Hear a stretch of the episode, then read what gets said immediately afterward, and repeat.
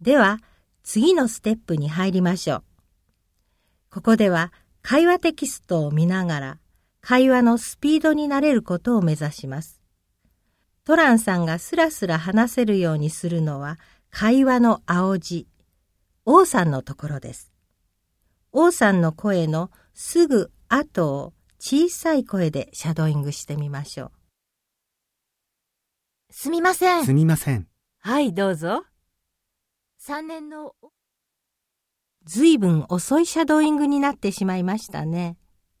シャドーイングをうまくやるコツは、音声の0.2秒から0.5秒ぐらい後に始めて、0.2秒から0.5秒ぐらい後に終わることです。